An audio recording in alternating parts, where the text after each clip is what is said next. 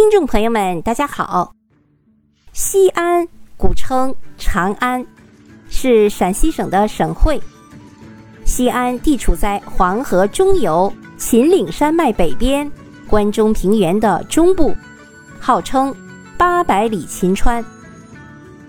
西安古城北临渭河，南依终南山，周围河流环绕，所以自古就有。八水绕长安之说，西安与雅典、罗马、开罗并称为世界四大古都。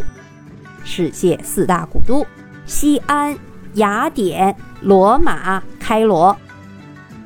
从公元前十一世纪到公元十世纪左右，先后有十三个朝代或政权在西安建都。历时两千余年，所以西安又被称为十三朝古都。除此之外，西安这里还是东汉、曹魏、后唐的陪都，以及众多重要历史事件的发生地。汉末绿林赤眉，唐末黄巢，明末李自成等农民起义军还曾在这里建立政权。西汉时期，随着经济文化的发展，西汉王朝与中亚各国交往频繁。张骞两次出使西域，远达安息帝国、波斯等国，带去了漆器、丝绸等产品。各国的商旅使节也不断往来长安。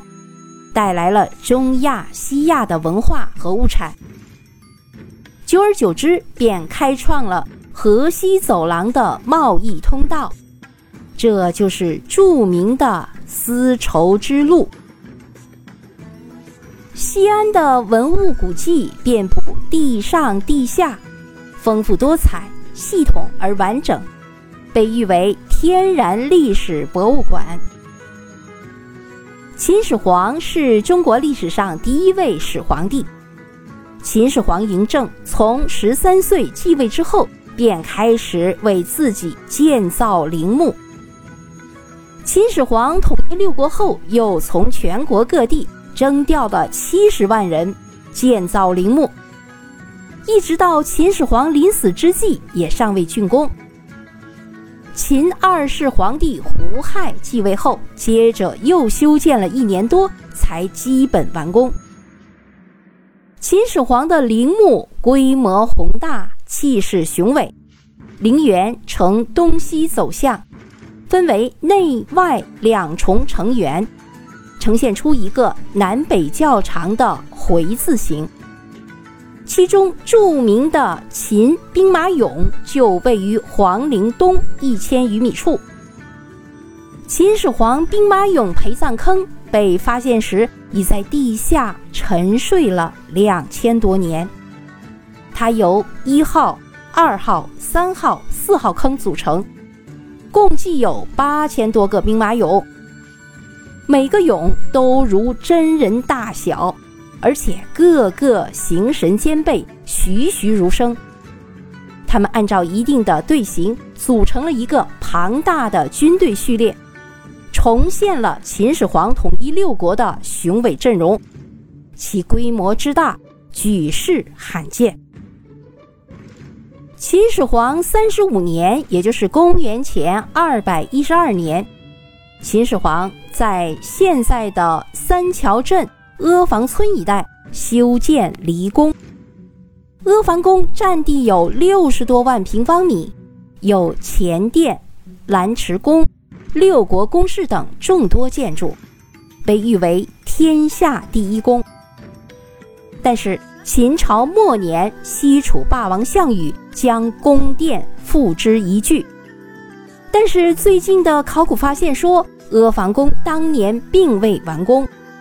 项羽火烧的也不是阿房宫，是咸阳宫。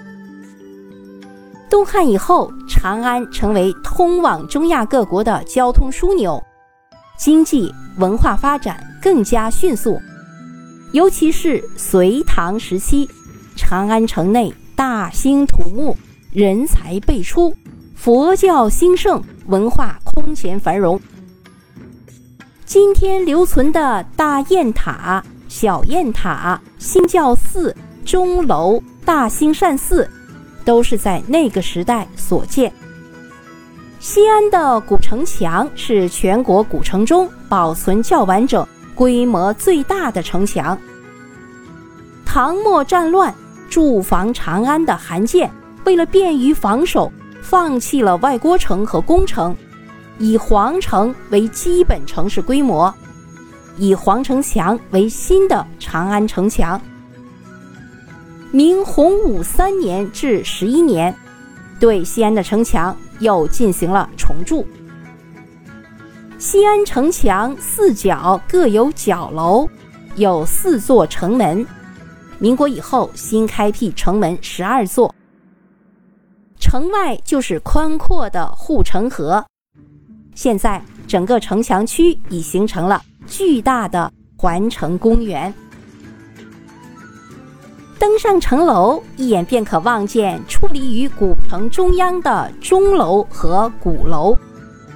钟楼始建于明洪武十七年，是一座青砖台基、四角攒顶，并覆盖着深色琉璃瓦的木结构建筑，是古城西安的标志之一。鼓楼位于西大街，建于明洪武十三年。鼓楼呈长方形，为重檐三滴水式结构，非常坚固。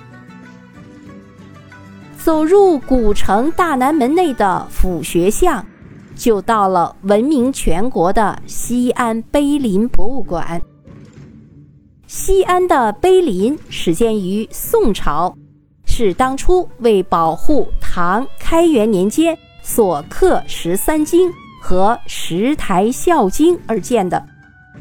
这里收藏各朝的碑志两千三百余件，荟萃了历代书法名家的书法作品，具有很高的历史研究和艺术价值。唐永徽三年，为了安置唐代名僧玄奘。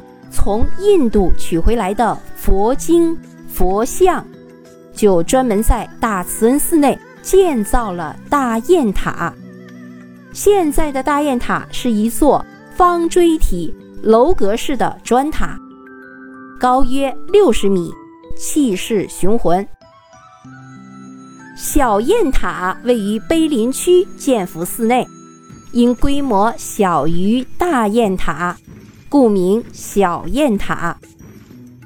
小雁塔原有十五层，现存十三层，高四十三点三米，是密檐式中空结构，周围环境清幽，风景优美，别具韵味。骊山地处在西安临潼区，相传古时山上树木茂密，苍翠葱郁。形如一匹纯青色的骊马而得名。骊山的北麓有四口温泉，水温常年保持在四十三摄氏度左右。唐玄宗时期，利用骊山的风势和山前红积扇地形，在温泉之上修建了华清宫，其规模宏大，布局严谨，建筑壮丽豪华。遍及骊山上下，悠久的历史赋予了西安太多的文物。为了更好的保护文物，一九八三年开始，在大雁塔西北侧筹建了陕西历史博物馆。一九九一年六月，陕西历史博物馆落成开放，馆藏文物多达一百七十余万件。文物的储藏量为全国之最。除了数不尽的历史胜迹，西安的自然景观也是峭拔险峻，独具特色。境内及附近有西岳华山，还有终南山、太白山、王顺山、骊山、楼观台等风景名胜区。人文山水、古城新姿交相辉映，构成了古老西安特有的神韵风姿。好，各位听众朋友们，古城西安就为您简要的介绍到这里，感谢您的收听。